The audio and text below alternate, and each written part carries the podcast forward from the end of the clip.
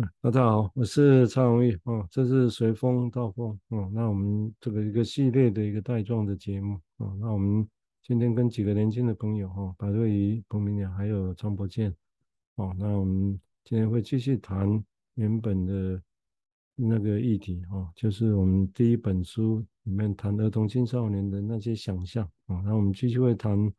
王明志心理师写的相关的一个文章啊，我想。那当然，我们先前也提过，我想我们的文章目的其实只是一个，其实只是一个引言了哈。那我们接接着我们再去谈谈想象，谈其他的事情啊。我想这个是有有可能，所以我们会谈的散散的，然后整个再拉回来啊。这是我们的一个方式哦。希望也可以大家可以接受这样的一个想法。好，我们接下来先请瑞仪、明雅哈，就跟我先跟大家 say 个 hello 吧。大家好，我是白瑞云。大家好，我是彭明雅。大家好，我是张博坚。哦，刚刚其实也是测试一个网络世界的声音了哈。OK，看起来大家都听得到。OK，好，那我想整个对我们来讲，我们是的确是很，哎，这对我们来讲是一个挑战的哈。挑战，挑战的意思指的是说，我们现在在目前在用用这种方式要来描绘，要来说明一些其实是。哦，虽然我们目的是以金融系为核心哦，但是我们也不是只是要去谈几个术语，咱们介绍这样而已哦。就我们希望是一个，是从本质上假设金融系术语还不够的情况之下，那我们现在看到这些情境，看到生活这些情境，看到电影某个情境，那我们怎么样想这些事情呢？哦，我想大概基本的态度会是比较是这样，好吧？我们现在先请瑞仪先谈谈这样的想法，谢谢。好，谢谢蔡医师。那我就延续上周，我们是谈论到关于阻抗，因为上周其实谈了很多，然后有很多的比喻都扩展了我的想象。那对于这个字词也有比较多的理解，像上周蔡医师有提到，诶，或许阻抗是一种无助的探索。然后在书中第一百一十三页，王明志心理师他的小标题也写着。阻抗是一种，也是一种面对，所以就开始去想象阻抗在心里面的那个运作，它是怎么运作的？然后在运作的时候，它会让人呈现出什么样的样貌？就关于阻抗的功能性，我觉得很像是一个人，他卡在这种状态里面，然后暂时可以活在个人的理想的世界里面。好像是暂时不用去面对外面的真实生活，然后，呃，或许现实状况跟他内心所期望的是天差地远，可能早就已经物换星移了。不过他还是选择要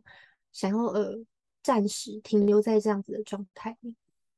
那我觉得，如果阻抗很强的话，在临床上可能可以观察到像是滞留，就是滞留在这样子。可能内在外在两种现实里面，感觉像是一种很大很大的断层，好像里外是很不连贯的。可能，呃，就是所谓的比较难有现实感的感觉，就是离现实比较远的。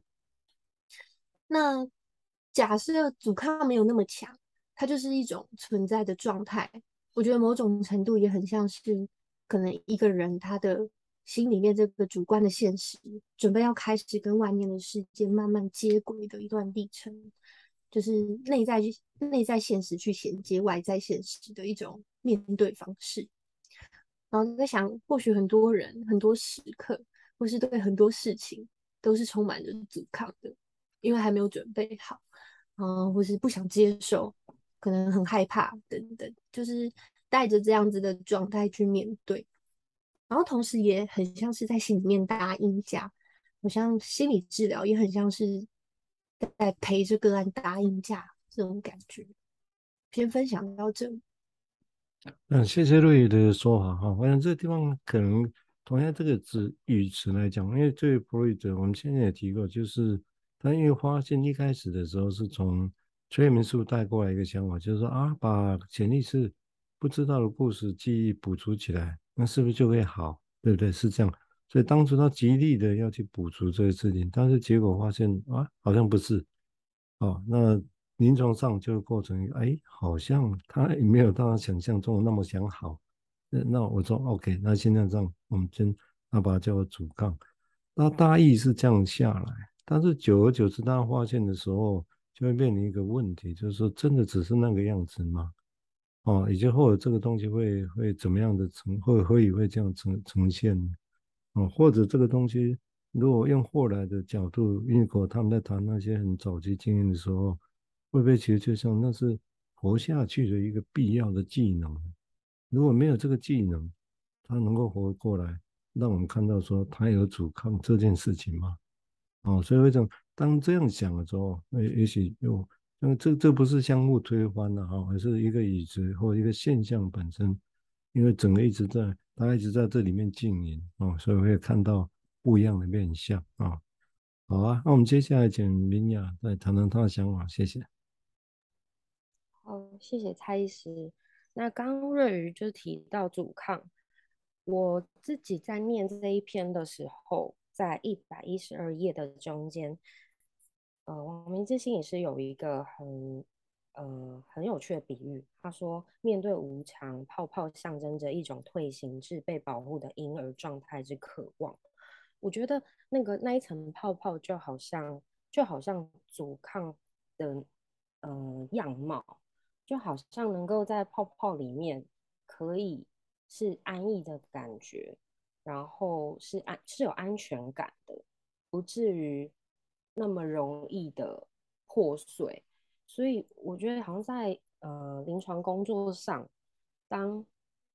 在治疗师位置上有感觉到个案的阻抗或者是防卫的时候，其实反而会比较小心翼翼的去跟着去，也先保护着这些阻抗，然后好好的观察。所以我觉得好像就仿佛我们也。暂时允许他可以在一个安全的状态里面生活，然后我觉得这个泡泡这个比喻其实很有趣，因为泡泡其实是一种在日常生活中我们看见它的时候是非常短暂的，对。可是这个阻抗会多久，这个泡泡会多坚固，好像也没有办法去预测或者是去改变的，对。好，我先讲到这里。嗯，好啊，这这一个，你看哦，就这个有趣的地方，就是这个就我一开始我提到，就同样一个现象，同样一个语词，一个术语，但当我们会语开始去描绘它，给它不一样的某一面的一个象征的语词，哦，比如说像刚刚明雅举出来的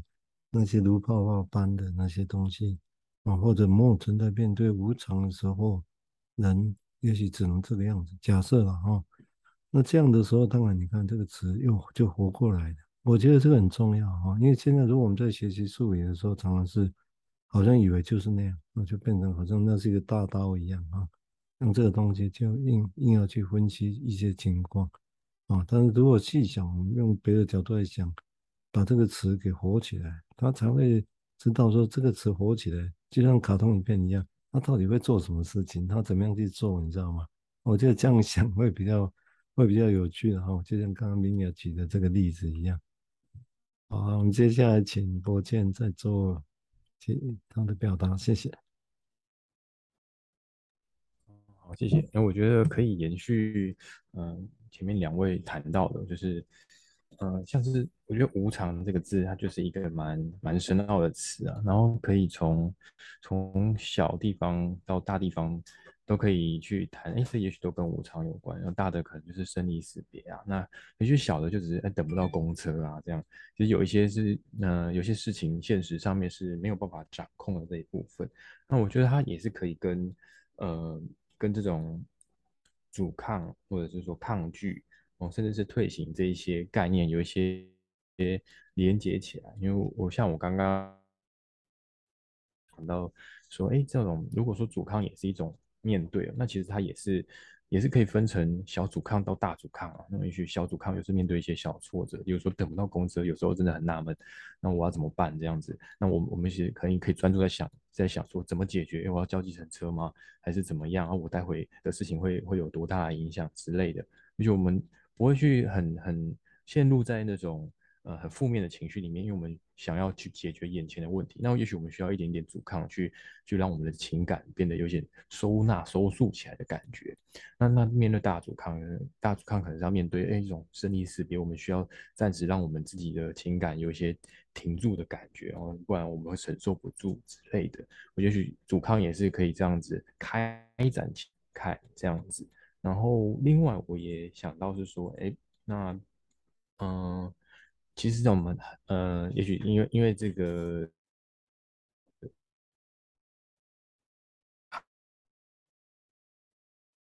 行业嘛，这个咨商的现象，常人我们看到个案，也许不要说看到个案，我们看到身边的朋友，我们说，哎，这个好像他很抗拒去面对什么，哎，好像这是一种阻抗，哎，这样子。但是当事人听到可能会觉得说，哎，我这这有阻抗吗？就是有些时候，当然。一点点一下，我当事人就觉得对，好像我好像不想要去面对什么，然后于是这两两个人之间的看法会是有某种一致性，但有些时候确实有很大的差异，那个感觉像是，哎，我看到你有阻抗，然后我看到了一道墙在那里，可是当事人就觉得，哎，我看不到啊，我不觉得有一道墙挡住我啊，甚至觉得说，哎，你这个是不是在攻击我？这样，我觉得这是很有趣的现象。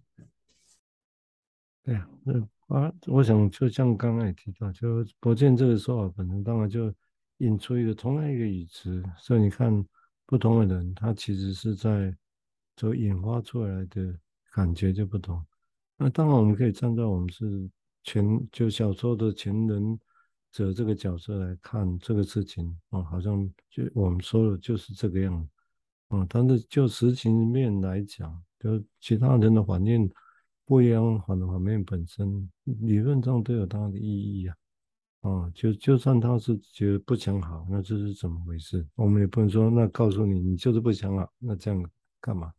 哦，就是这样也没有办法引起其他的更多的想象嘛，啊，我想，所以你看，从这地方也可以去理解到所谓的啊，这中间的一些需要再去扩展的，所以碰到墙壁的时候，可以一直打墙啊，但或者也可以往后退。再看看这研究这个墙到底是怎么回事哦，这个会不太一样哦，整个，所以现在也可以说，我们就在研究一面墙啊，哦哦，或者这个墙是古迹啊，嗯，哦，所以这个地方会这样来看，会才会把这个字眼本身会更丰富起来，也也就是现在把这个词活络起来，哦，把它的就像他是一个拟人化的人一样，他是有他的，也许阻抗这个这个人，我这样讲。或者主干这个不知道是什么，他有他的个性，有他的人格啊。那他在所有的这些事件里面，他到底是怎么样来走路，怎么样呈现他自己啊？那别人会怎么样回反应？我这这这个就会有很多的一个想象的空间。好，我们现在请瑞怡再表达他的想法，谢谢。好，嗯，就有时候好像阻抗被点出来。好像会激起对方的情绪，感觉像是打扰了别人安全的空间。就是到底这堵墙要不要被推倒，或者是要在什么时间点点出来，好像才是比较适当的。我觉得这也反映在就是书中第一百一十七页，心理师有提到，就是呃，身为一个治疗师要怎么样去陪伴个案，呃，去看到。就是陪伴陪伴阻抗的这个主体，是要慢慢的陪个案逐渐可以清晰的过程吗？还是说就是嗯，就感觉这个强行推导是很危险的？对。然后刚刚明雅也有提到关于泡泡的这个比喻，那我们就在想，这个泡泡好像不只是短暂，而且也很容易破掉，而且。随着风也不确定它会飘到哪里去，嗯，然后我就接着在想关于阻抗这种状态，如果反映在行为上会是什么样子？那在书中有一段是提提到巴瑞在飙车，然后越骑越快，追求速度感。那王明志心理师还是以。像是在狂欢中追逐死亡，去诠释巴瑞没办法哀悼父亲死亡的这种意境。我觉得很有感觉，好像可以在巴瑞这个角色里面，在他的呃每一种重复的行动中，可以观察到他没有处理的这种创伤的经验。那在呃第一百一十二页，王明志心理师有提到，呃青少年在发展出对于事物的着迷，有时候可能是动漫，有时候是帮派、性爱或是毒品，然后最后他他描述说，这种逃离最极致的便是死亡。那我就想到，呃，在现行的教育体制是升学至上的观念，因为可以保障呃孩子可以有基本的教育水平。不过也在这样子的竞争比较的环境之下，好像也累积了不少呃孩子在学习上的压力，或是感觉上的压迫。那在孩童转变到青少年阶段的时候，那感觉是一个很大的转折，就是这个阶段开始会有更多的自主性，嗯，更多的机会可以去避开父母的视线，然后去探索世界。然后也会长出更多力量，那这个力量，呃，可能也是潜藏一种压抑很久的能量，而且是具有破坏性的。会觉得好像有点像是这个内在压抑的能量，或者是本能，终于可以崭露头角。那这种破坏性的能量，好像也很常在这个阶段的青少年、青少女可以看到，好比说，呃，成群结。成群结党啊，或是以团体为单位，团体行动，这个好像也是很有力量的展现。那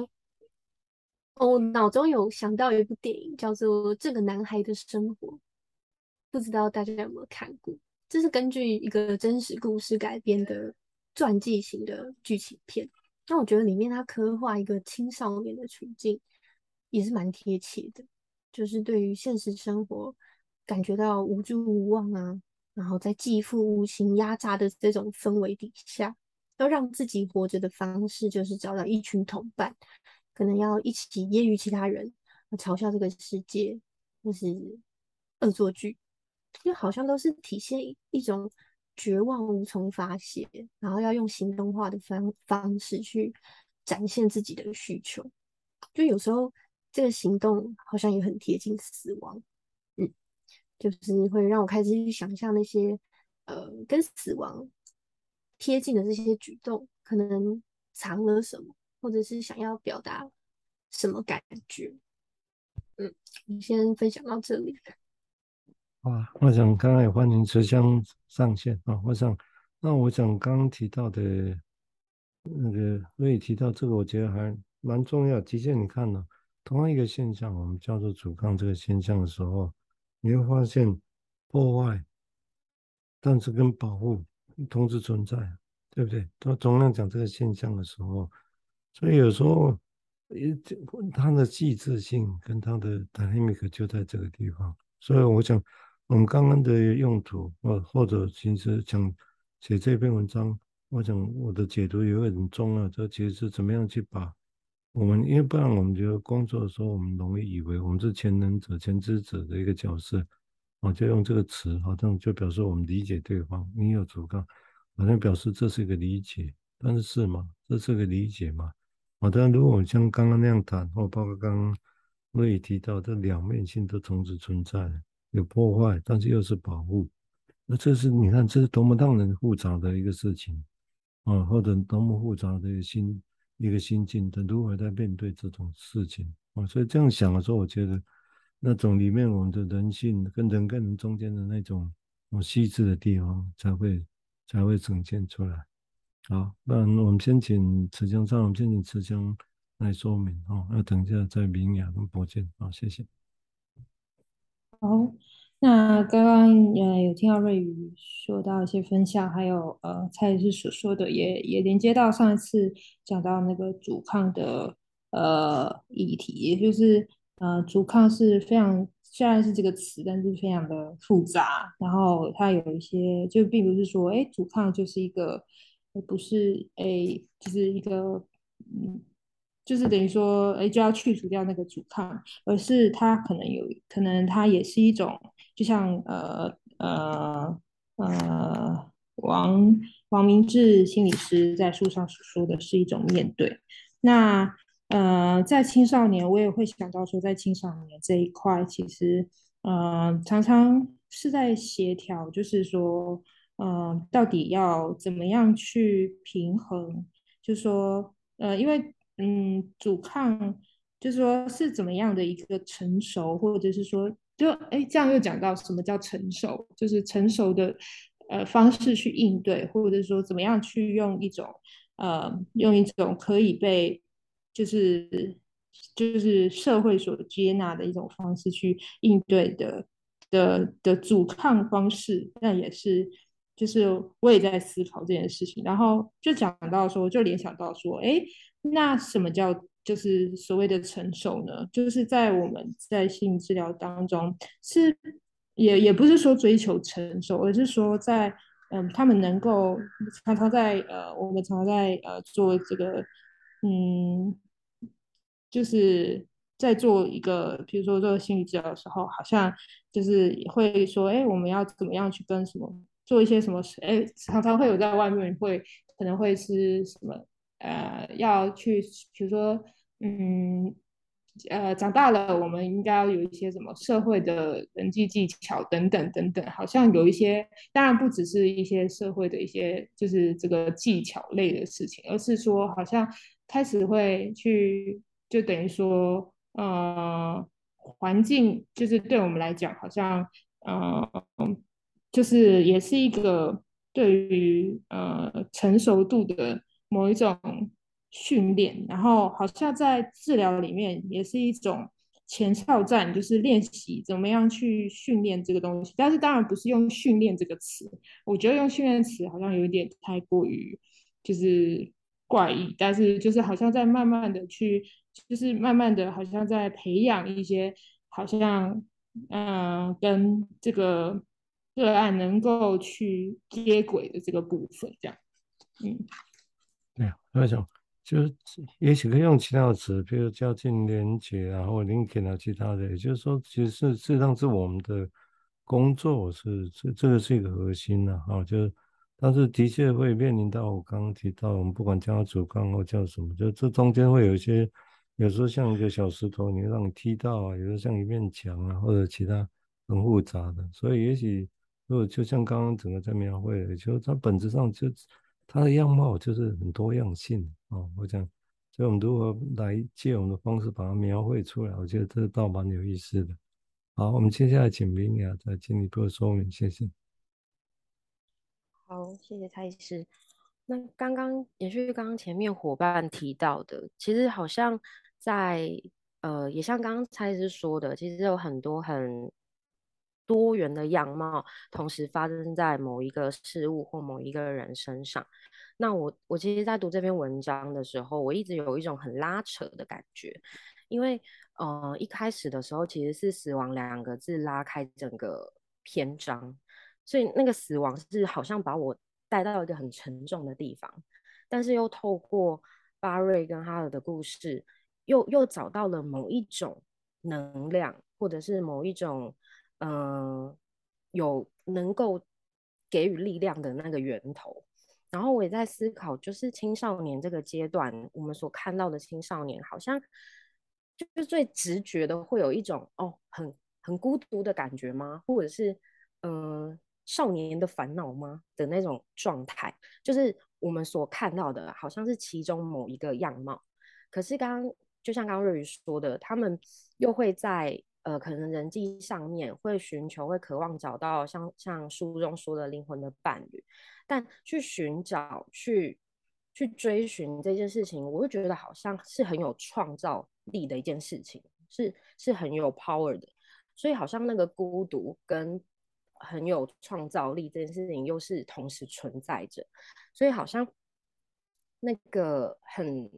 呃，两面性的东西会不断的出现，尤其在青少年阶段的时候，好像会很常看到那样的样貌。那上一个礼拜，我记得我提到了一个词叫分化，然后那个时候蔡医师回应我整合，也要一起思考的进去想，所以我刚刚也在思考着说，就是嗯、呃，分化跟整合好像真的是同时会存在着，好像开始学会分化或者开始分化这件事情的时候，也伴随着整合性也会存在，对，这是我刚刚想到的。对，为什么会提到这个事情？是因为刚刚谢谢彬雅在提这个这个事情，也就是说，因为我们现在会想，就我们讲整个，包括我们对阻抗这概念一样，或整合，就是它水果很容易有这个概念就会出现。但这个地方，当我们有时候细想的时候，那到底是什么东西被整合起来？就好像弗洛伊德当时想，那到底是什么东西在搞阻抗呢？所以他因为这样，然后他就是在画面的 id super ego。跟去跟跟 ego 这个概念是这样来的，所谓的第二透不也是为了要处理，哎，到底是像在作作怪，哦，所以他就发明这东西要来说明，那一样啊，就是我们如果要讲整合，就我们现在很多术语都有这样的特性，都需要再进一步讲，而是说，那到底是什么东西被整合？哦，那这些东西啊，如果是零零散散的东西整合起来拼在一起，那个叫整合吗？嗯，也许很多波登的 case 是这样，破破碎碎的，哦，那跟一般所谓功能更好动的整合其实不一样啊，对不对？啊，你不能说它破破碎碎，它没有整合，它没有整合，它怎么有办法固定一个时间来诊疗？所以还是有，但是你看什么东西被整合起来不太一样，或者说有些东西被分化的多细致，然后又可以整合起来，就像人体一样，不同器官，哦，这个就不一样了，哦，这所以这个地方就可以值得想象的东西。好，我们接下来请博建再做进一步说明，谢谢。好，谢谢。哎，我觉得那个谈到这个整合的议题，我就想到那个在一百一十九页，其实有一段是在引述，嗯，乌尼考特提到的，说啊，如果说要去谈这个单独或者说独处啊，就是好像。嗯，婴儿要能够这样独处，他才能够像是成年人一般进行诸如放松的事情啊，然后能够变得不整合，然后蛮憨的爬行，然后处在一个没有定向的状态啊。那这一段其实，嗯，乍看我觉得好像在谈关于独处单独的这个能力的重要性。那我觉得这这段话很浓缩啊，好像有很多议题可以去深入去谈，例如说。放松这件事情，哎，怎么好像，呃，是我原本原本我的认认知就是啊，放松是很自然的能力啊。可是这里的意思好像是说，它好像是培养出来，它好像不是天生就会的，是我们要 长大了，像成人一样，哎，才开始理解什么是放松啊。好，会不会是成人懂得什么是紧绷跟 工作压力，所以才会去想说他怎么样放松这样？啊，不，但他这个意思好像是，哎，这个是可以延伸回去想。孩子的时候就开始在培养什么样的能力，然后才能够在成人的时候展现出来。这样，然后另外一个议题就是说，哎，好像是说，哎，要变得像是成人般的成熟般的状态，然后是要从未整合的状态开始，哎，是一从一个没有定向的状态开始，然后才能够去发展出一个整合的能力。我觉得。呃，刚好就是我自己读对这一段会特别好奇，然后我觉得有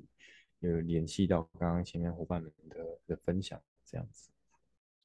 嗯，这是一个有趣的。维尼狗本身当然常讲一些我们认为很像悖论的东西，但是其实是描绘很真实啊。包括刚刚提到，我们现在只在设想，我们比如说我们会觉得一个人能够让他放松，但是到底那什么方式他没办法放松？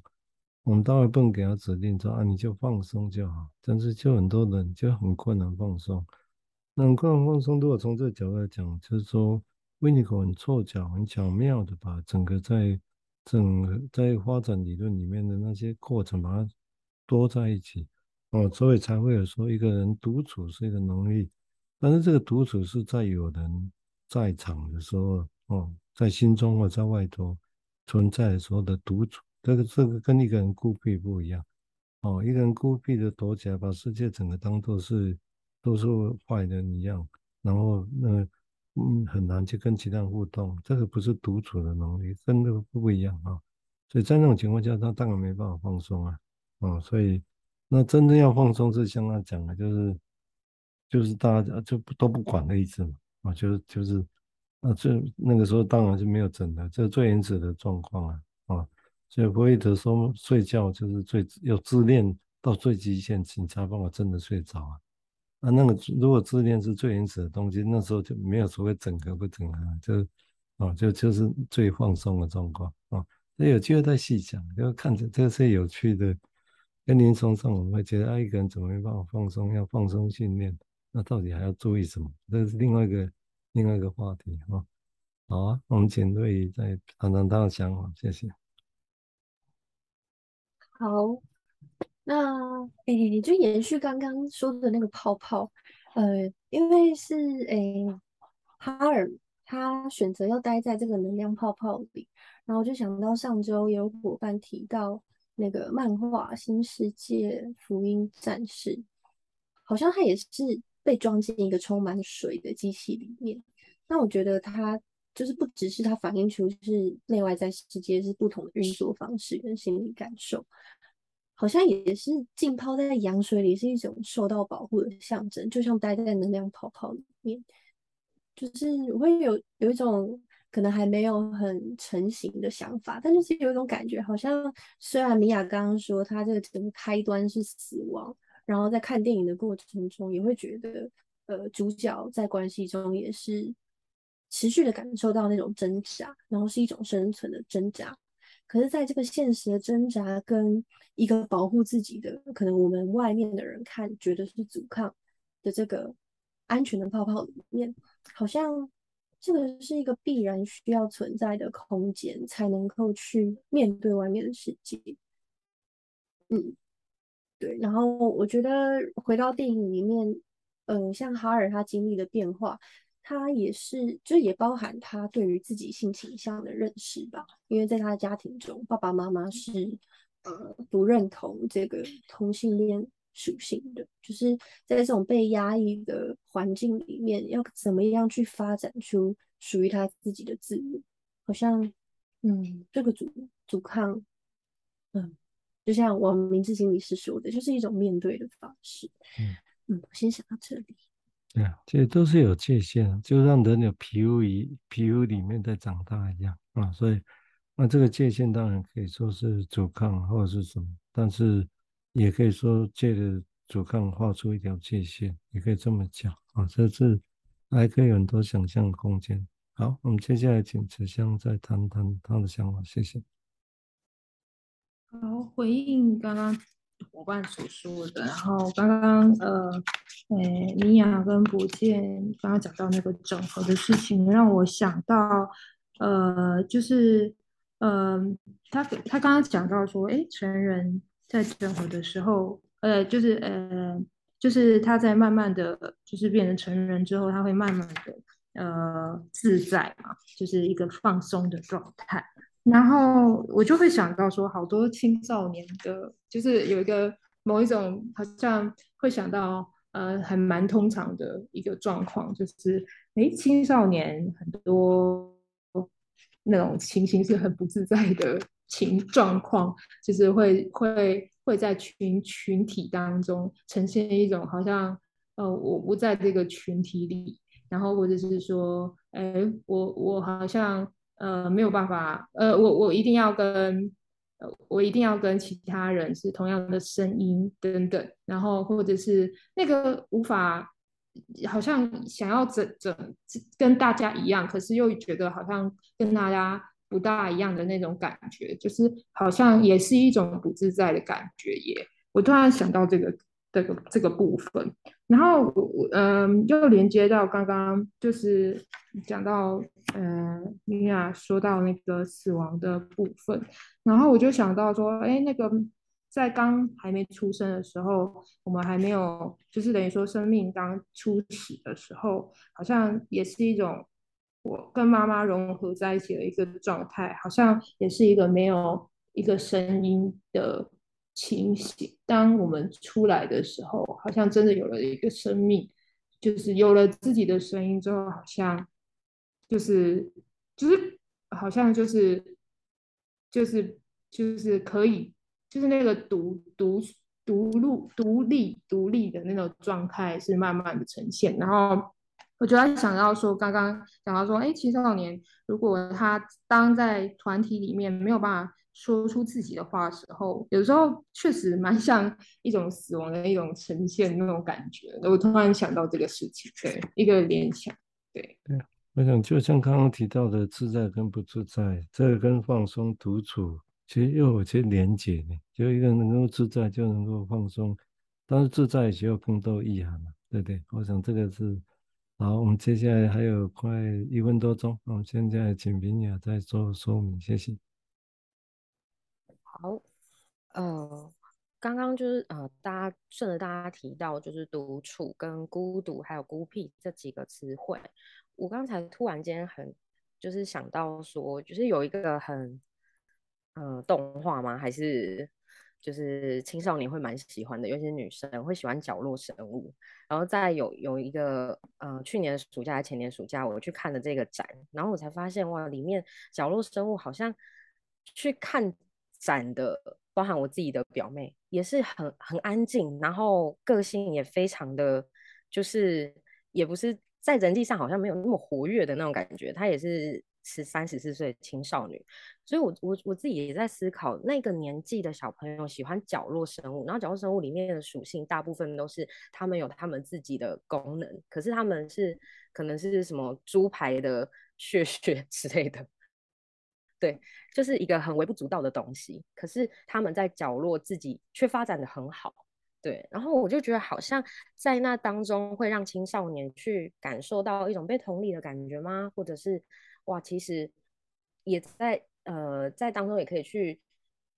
认识自我吗之类的？对，好，我想到这个